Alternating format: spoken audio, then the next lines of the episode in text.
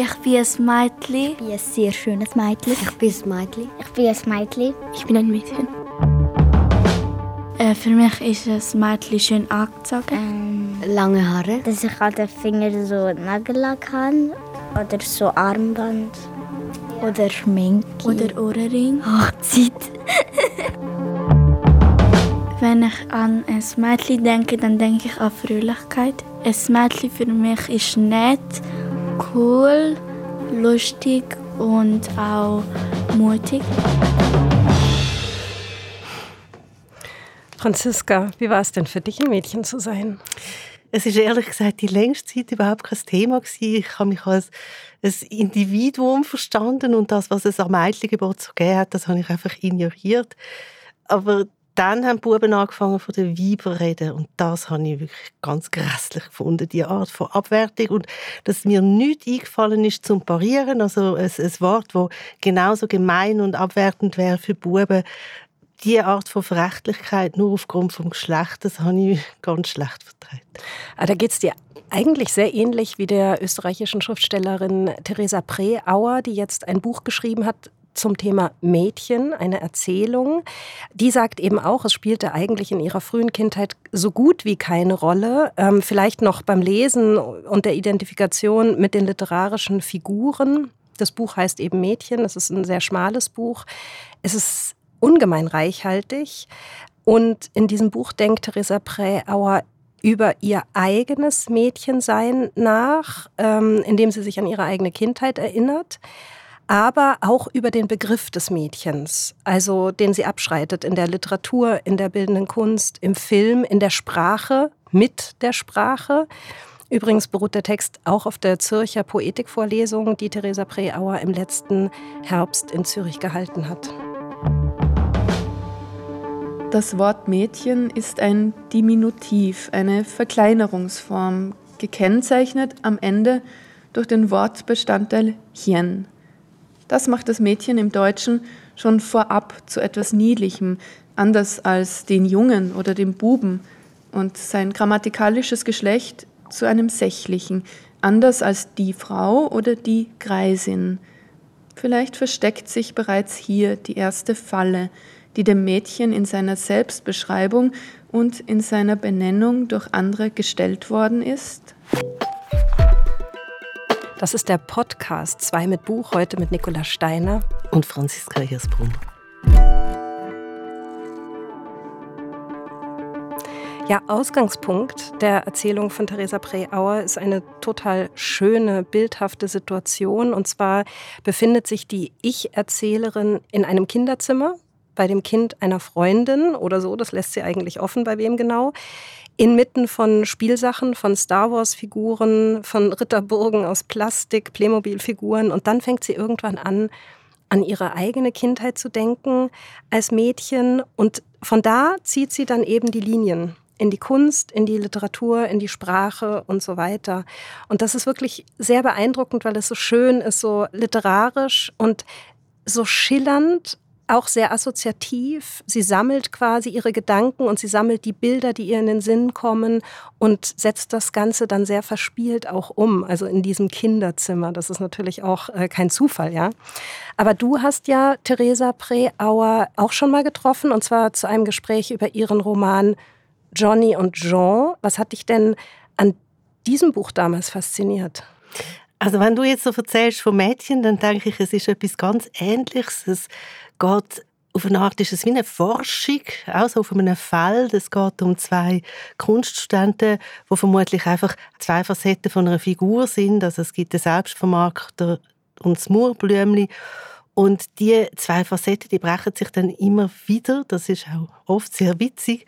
Und im Grunde genommen geht es um die Frage, wie man in einer Welt, wo schon alles einmal da war, seine eigene Stimme kann finden Und mich dunkt das spürt man beim Lesen gut, dass ähm, Theresa Preau, da, durch das, dass sie auch eine bildende Künstlerin ist, eine ganz eigenwillige Art hat, zu schreiben. Also ihres Schreiben, denkt mich, ähm, das ist ganz körperliches. Es, zum Beispiel, wenn sie so das Kunstbetriebsgeschwätz ähm, porträtiert, dann ist das wirklich wie eine Ameisenstraße, wo so durch den Roman zappelt. Und das ist so lustig, weil einerseits hat man die ganzen Begriffe, die man ja kennt, und auf der anderen Seite sieht man, wie hohl das, das ist. Ja, das ist lustig, weil das trifft eigentlich auch total auf das Buch jetzt hier zu, ja, Mädchen. Also das Ambivalente, diese unterschiedlichen Seiten des Mädchens, die sie dann aus verschiedenen Perspektiven zusammenführt, auch sehr spielerisch, auch sehr humorvoll.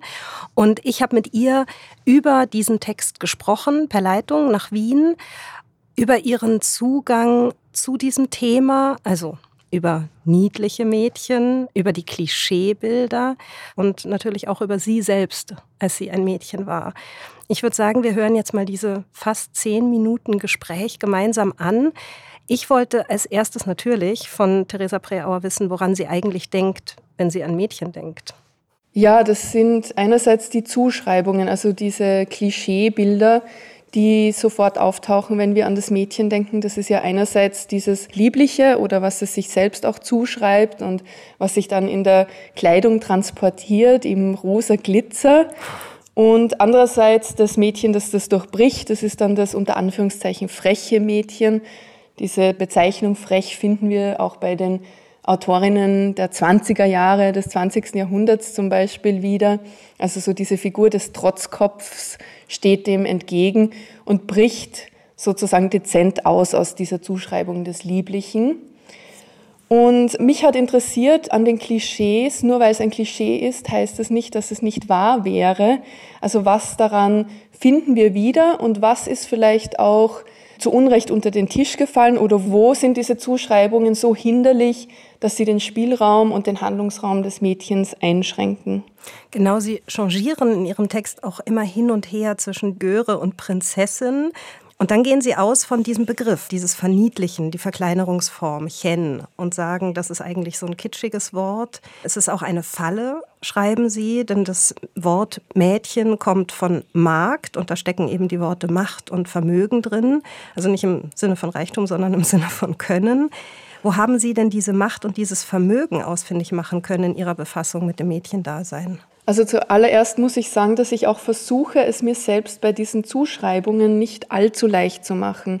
Das Ergebnis eines solchen Textes, den ich auch selbst als Erzählung begreife, hat auch ganz viele narrative Passagen, Erinnerungsstellen, Textstellen, die auch fiktiv sind, die fragen auch ganz selbstkritisch, aber auch skeptisch gegen den Begriff, wo würden wir auch etwas verlieren, wenn wir das von vornherein als ablehnenswert betrachten, das, was sich dieses eine Mädchen, das ich beobachte, ausgesucht hat, das von vornherein zu sagen, dieser Glitzer, das ist alles lächerlich, das würde auch diesem Mädchen den Handlungsspielraum nehmen. Und ich glaube, es geht einfach um Möglichkeiten statt um Einschränkungen, wobei diese Erzählung keine politische Forderung mhm. ist, sondern ein sich durchbewegen durch unterschiedliche mm, Rollenbilder, Mädchenfiguren und Mädchen eben, wie gesagt, in der Geschichte als äh, literarische Figuren genauso. Es ist eben keine feministische Streitschrift, ähm, sondern ein mhm. Essay, eine Erzählung. Sie werten und bewerten auch nicht, sondern es geht wirklich mhm. um die mhm. Ambivalenz dieser Vorstellungen, dieses Raumes, dieser Hallraum von einem Mädchen. Und dann beginnen Sie aber interessanterweise den Essay mit äh, folgendem ersten Satz. Wir beginnen mit einem neunjährigen Kind, einem Jungen, ausgerechnet hier und jetzt. Warum beginnen Sie mit einem Jungen? Genau, das sind dann manchmal so diese Schilder, die im Text hochgehalten werden, wie bei Brecht. Das Schild glotzt nicht so romantisch. Ähm, das ist von Anfang an auch ein gezielter Bruch mit der Erwartungshaltung. Ich öffne ein Buch, es heißt Mädchen und es ist auch vorne dieses Mädchen abgebildet. Wir sehen zumindest seine Augen und seine Haare. Und dann beginnt es mit einem Jungen. Das ist sozusagen die erste Enttäuschung der Leserin und des Lesers. Und auch der Junge ist ein Störfaktor im Text und er unterbricht mich auch in meinem Erzählen, Erinnern und Verweisen. Er ist gleichzeitig vielleicht auch Begleiter des Mädchens, er ist aber auch Gegenentwurf. Das ist, glaube ich, manchmal nicht so leicht zuzuordnen.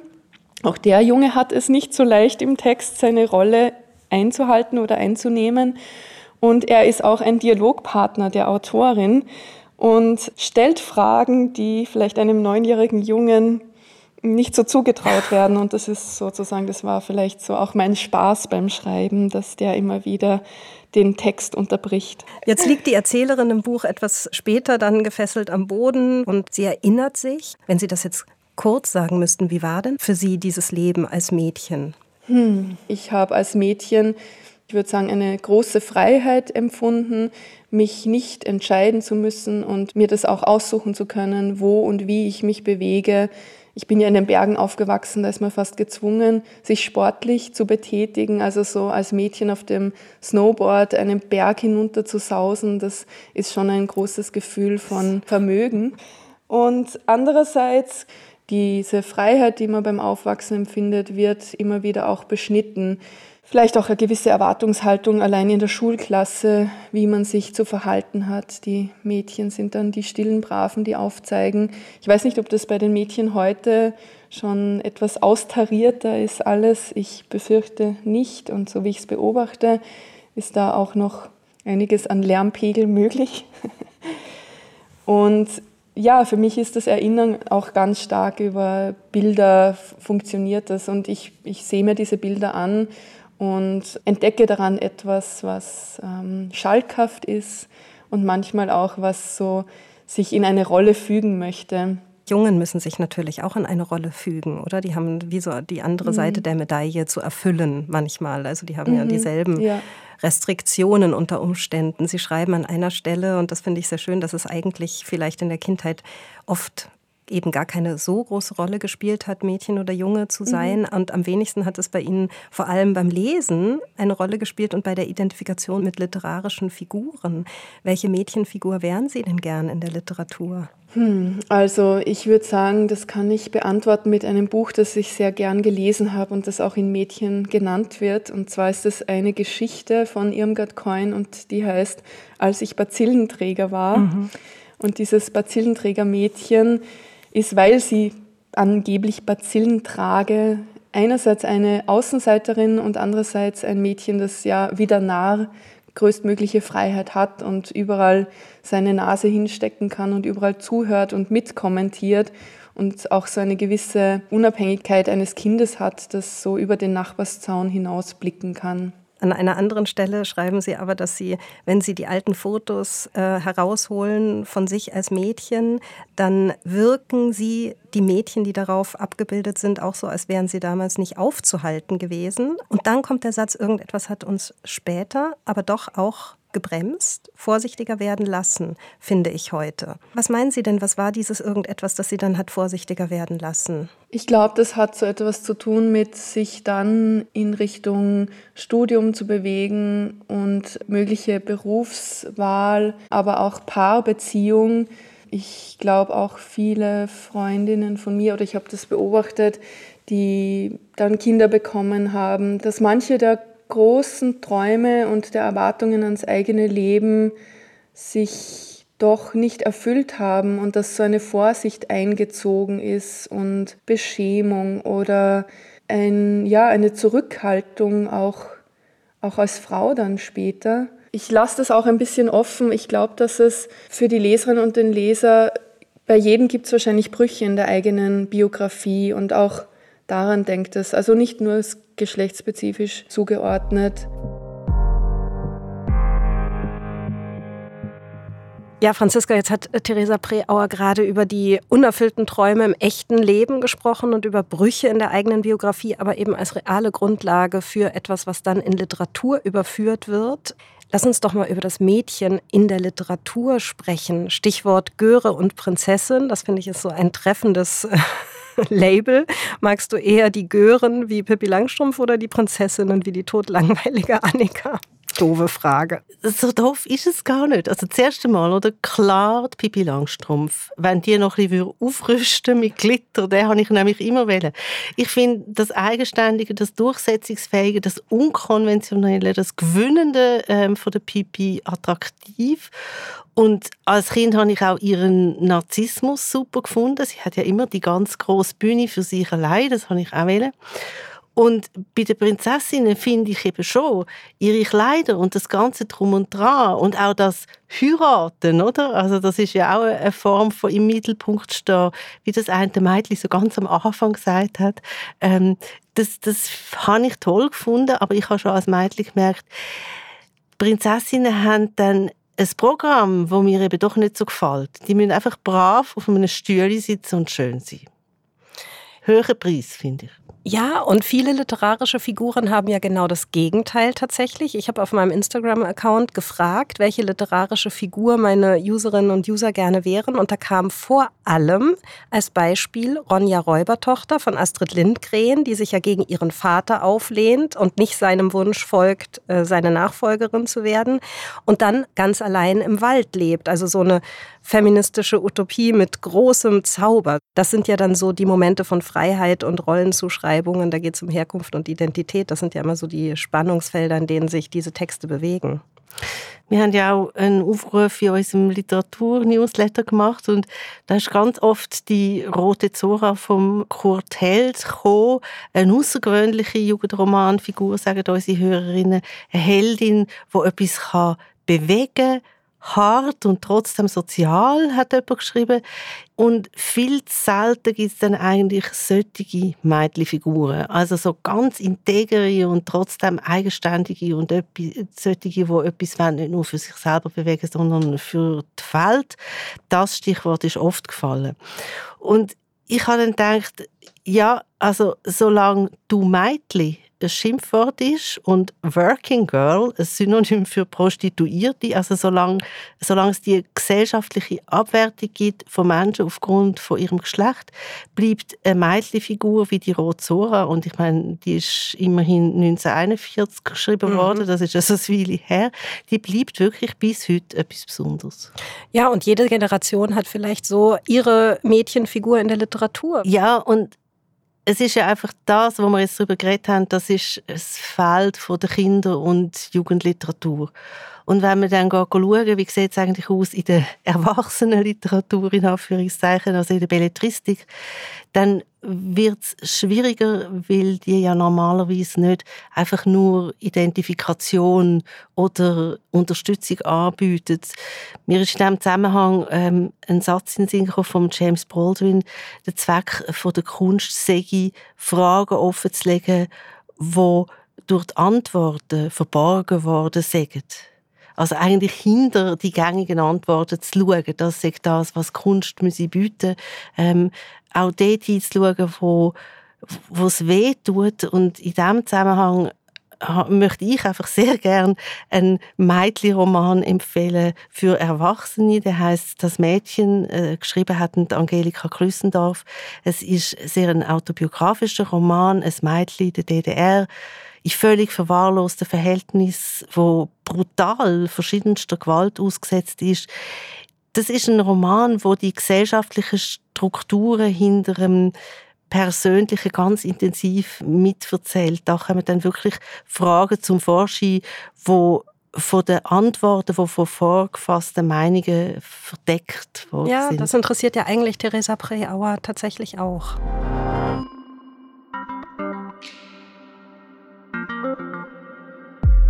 Brave Mädchen kommen in den Himmel, böse Mädchen kommen überall hin, Franziska. Ja, du grinst schon.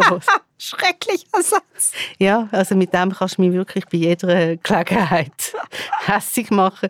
Ich finde ihn so dumm und verlogen. Erstens haben ganz viele Leute auf dieser Welt gar keine Wahl. Sie sind in einem Abhängigkeitsverhältnis, da können sie noch so böse sein, wie sie wollen. Und zweitens zahlen ja die meisten Frauen bis heute und Männer übrigens oft auch einen höheren Preis für einen eigenständigen Weg. Den gibt es nicht einfach so, oder, wie man mal ein bisschen böse ist. Und drittens sind Fragen, wie man sich entwickeln kann, zum einem rechten Teil auch politisch, das kann man nicht einfach aufs Private abschieben. Ja, genau. Das ist auch etwas, was mich ähm, im Zusammenhang mit Theresa Preauers Buch wirklich beschäftigt hat. Und interessanterweise hatte mir vor ein paar Monaten äh, unsere Kollegin Barbara Bleisch von den Sternstunden bei einem Abendessen erzählt von einem Buch, das heißt Süß, eine feministische Kritik. Und äh, geschrieben hat es eine ähm, junge Journalistin, knapp 30, die heißt Ann-Christine Klusti. Und das ist wirklich ein total interessantes Sachbuch. Ähm, da entwickelt nämlich Ann-Christine Klusti drei Frauenfiguren aus unserer heutigen Zeit, nämlich die süße, die sanfte und die zarte Frau. Okay, das klingt aber ziemlich 19. Jahrhundert. Wobei wir jetzt gerade einfällt, äh, ich habe kürzlich ein Interview gelesen zur Emeritierung von der Andrea Mayhofer. Das ist eine der ersten Professorinnen für Geschlechterforschung in der Schweiz gewesen und von der Fotograf hat wollen, dass sie den Kopf ein bisschen schräg hebt. Hat sie gesagt, dass mich sie nicht, das eine typisch weibliche Geste. Und mir ist das richtig eingefallen, weil ich weiß da habe ich mich früher auch dagegen gewehrt oder auch gegen das Lächeln, das hat mich immer so aufgeregt. Aber heute denke ich, ja nun, dann mache ich es halt, dann habe ich meine Ruhe. Das ist genau der Punkt. Und das ist auch das, was Ann-Christine Klusti sagt, die das nämlich auch historisch entwickelt, weil du sagst 19. Jahrhundert, ja, genau darauf geht sie auch zurück.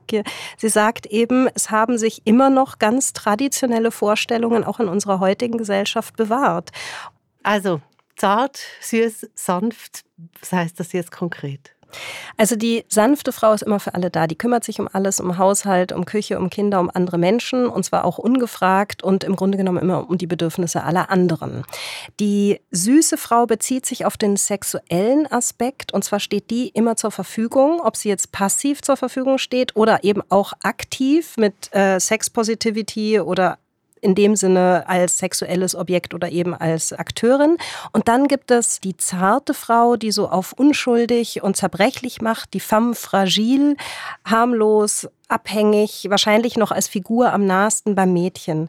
Und mich hat dieses Buch so wahnsinnig fasziniert, weil ich irrsinnig viel aus meinem Leben darin wiedererkannt habe, auch anhand der Beispiele, die sie aufführt und mir gedacht habe, naja, ich verstehe mich immer als emanzipierte Frau, aber eigentlich bin ich es in vielerlei Hinsicht eben dann doch nicht und weiß bei vielen Dingen auch gar nicht, woher sie kommen. Und dann habe ich mit Anne-Christine Lusty gesprochen, weil ich mich gefragt habe, ob aus diesen niedlichen Mädchen dann zarte, süße Frauen werden. Und sie sagt natürlich nicht unbedingt, aber vor allem betont sie, dass es eigentlich andersrum ist, dass nämlich strukturell betrachtet oft aus diesen frechen Mädchen süße, zarte, sanfte Frauenfiguren werden können, wenn sie von der Gesellschaft gewissermaßen gezähmt werden im Laufe ihrer Entwicklung.